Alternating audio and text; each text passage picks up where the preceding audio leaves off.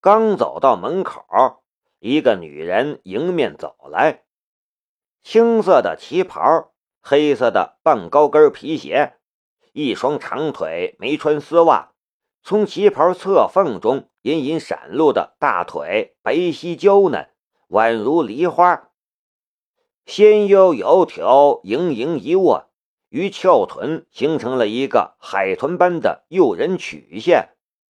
胸前一对巨峰，饱满坚挺，随着他的步子颤颤巍巍、微微颤颤，那涟漪犹如蜻蜓点水。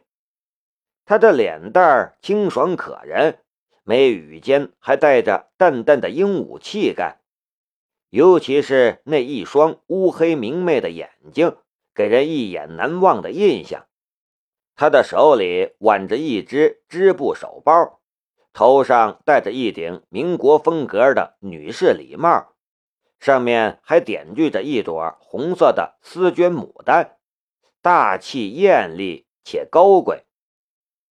她就像是从民国穿越而来的某个军阀的大小姐，亦或则是混迹于上海滩夜总会的花魁。她身上的气场很强大。如果不是四周的诸多现代元素，夏雷还真有一种民国的即视感。可他知道这只是一种错觉，因为这个女人名叫唐雨嫣。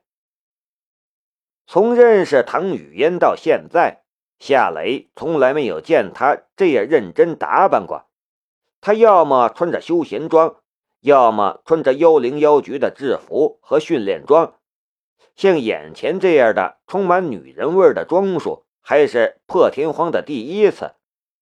这一次，他是真的呆住了。唐雨嫣款款走来，步态优雅，脸上带着明媚的笑容，一举一动都是名媛的范儿。直到他走到身前。鼻孔里也飘满了他身上散发出来的迷人的香水味道，夏雷才回过神来，他忍不住笑了。唐小姐，你怎么会来这里，而且还穿成这样？唐雨嫣抿嘴笑了一下。两个问题我并成一个回答你，我是特意来找你的，有一个任务。需要你协助。至于我为什么穿成这样，我喜欢古典的东西。我也问你一个问题：我穿旗袍好看吗？好看。夏雷跟着说道：“你说有任务需要我协助，是什么任务？”不要敷衍我，认真回答我的问题：我穿旗袍好看吗？夏雷是一阵无语。快呀，快告诉我，我很在乎你的意见。”唐雨嫣催促道。夏雷苦笑了一下：“好看，真的很好看，就像是民国的阮玲玉、陆小曼。当然，你比他们好看多了。”唐雨嫣一串银铃般的娇笑。我就当你说的是真的了。现在可以告诉我是什么任务了吧？陪我进去跳支舞吧。我刚才看你连个舞伴都没有，孤零零的一个人。唐雨嫣轻轻的抬起了右手，这是一个让夏雷牵她的手的肢体语言，她做的非常优雅。夏雷却没动。里面有你的人。唐雨嫣白了夏雷一眼。龙兵出门都三五成群，我和他级别一样，我就不能带几个手下？夏雷更是无语。陪我进去吧，跳舞的时候我就告诉你是什么任务。唐雨嫣又将右手轻轻的抬了起来。夏雷无计可施了，他伸手牵住了唐雨嫣的手，然后带着她返回了大厅。这时，一支舞曲刚刚结束，申屠天音和屠青龙也刚刚离开舞池。申屠天音看了一眼舞池旁边的安秀贤，没有看见夏雷，他跟着移目到了大厅门口的方向，却正好看见夏雷牵着一个气质美女走向了舞池。那一瞬间，他的心仿佛被谁揪了一下。很多宾客的视线也都聚集到了唐雨嫣和夏雷的身上。谁都无法否认，唐雨嫣有着不输申屠天音的美貌和身段。申屠天音的身上有着极其高贵的气质，宛如女王；而唐雨嫣的身上有着古典优雅的气质，也是贵气逼人。这两个女人是这个派对上。最美丽的两个女人，也是最引人注目的所在。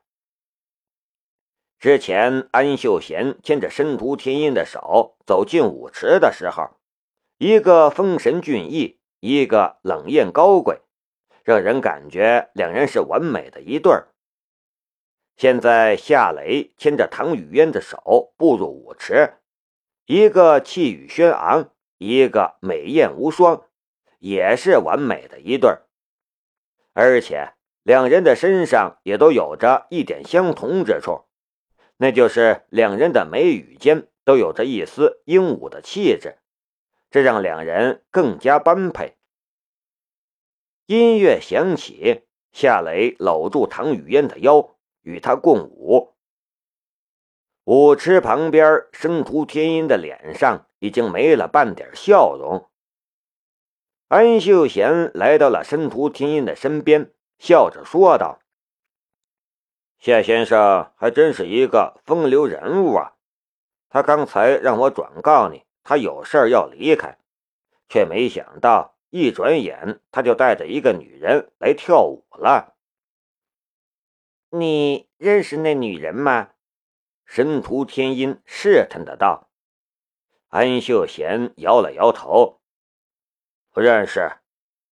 涂青龙好奇的道：“田爷，这是你的地方，所有的宾客也都是你邀请来的，你不知道他是谁吗？”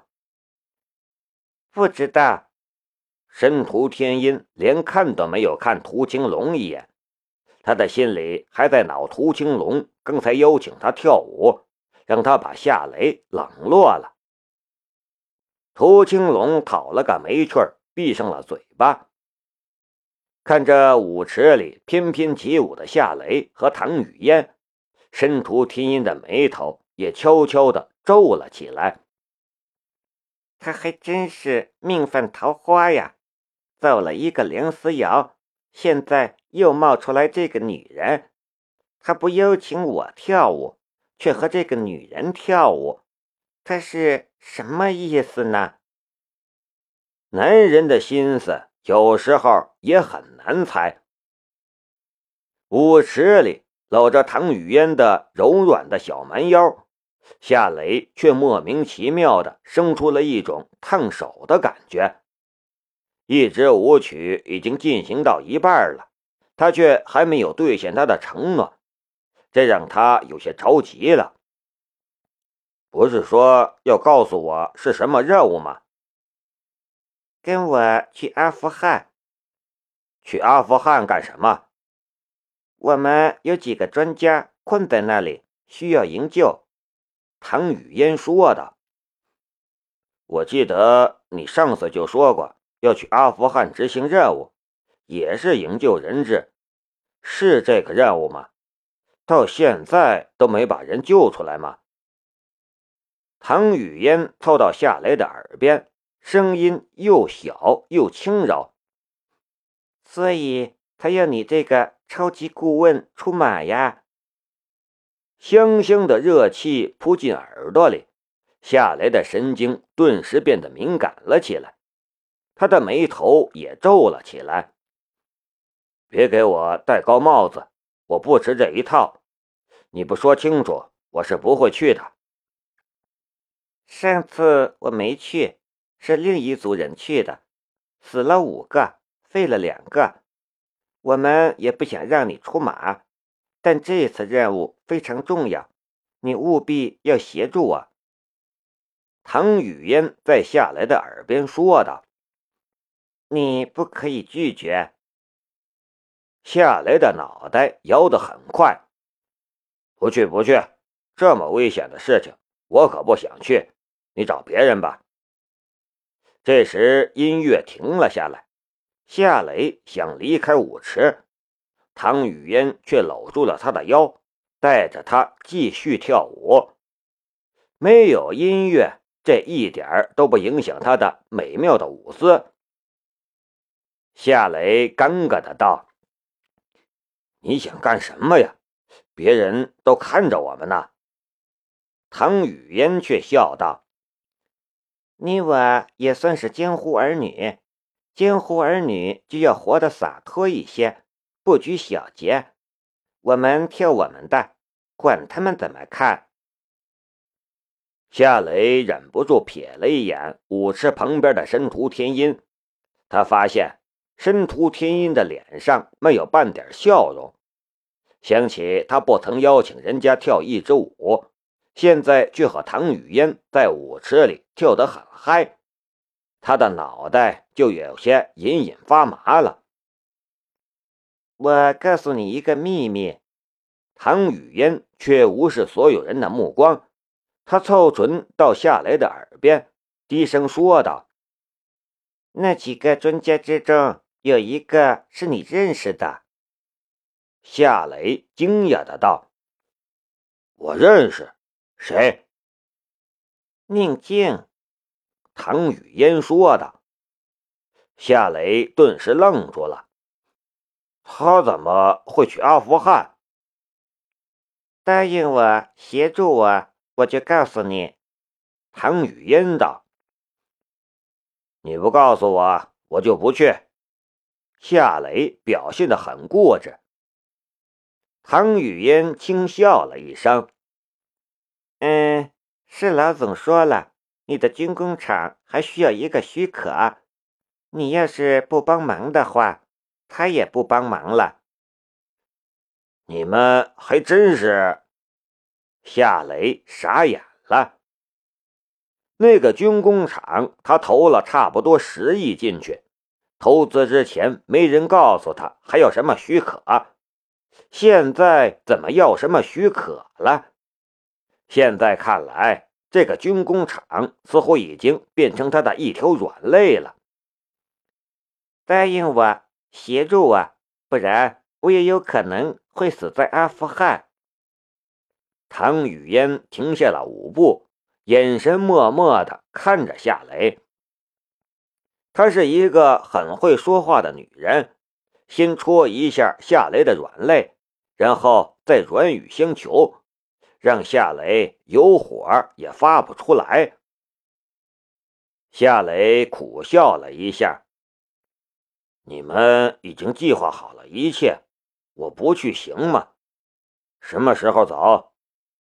唐雨嫣说的：“今晚直飞巴基斯坦的飞机，然后我们从巴基斯坦进入阿富汗。你无需做什么准备。”我已经为你准备好了一切。等我一下，我去跟我的朋友道个别。夏雷松开了唐雨嫣的小蛮腰。申屠天音，我知道他，他和你挺般配的。唐雨嫣笑着说道。夏雷甩了他一个白眼，然后往申屠天音走了过去。他是谁？申屠天音的声音里带着点酸味，只是不明显，也只有他自己感觉得到。夏雷凑到了申屠天音的耳边，压低了声音：“唐雨嫣，他是龙兵的同事，我得跟他去一趟阿富汗，他是特意来找我的。”一听是龙兵的同事。申屠天音的嘴角顿时浮出了一丝笑容。原来是这样，你跟他去阿富汗干什么？这个我不能说。夏雷歉然的道：“我得走了，生日快乐，小心一些。”申屠天音叮嘱道。夏雷笑了一下：“嗯，我走了。”这时，唐雨嫣走了过来，他没有与申屠天音打招呼，只是给夏雷递了一个眼神，然后擦着安秀贤的肩膀。便往大厅门口走去，却就在那一刹那间，夏雷居然看到唐雨嫣往安秀贤的西服衣兜里放了一个米粒大小的东西。这是什么情况？安秀贤却半点知觉都没有，他一直盯着夏雷和申屠天音，他看上去一片淡然，但眼神之中却有着依稀可寻的。不悦的意味。夏雷也看了安秀贤一眼，然后跟着唐雨嫣离开了。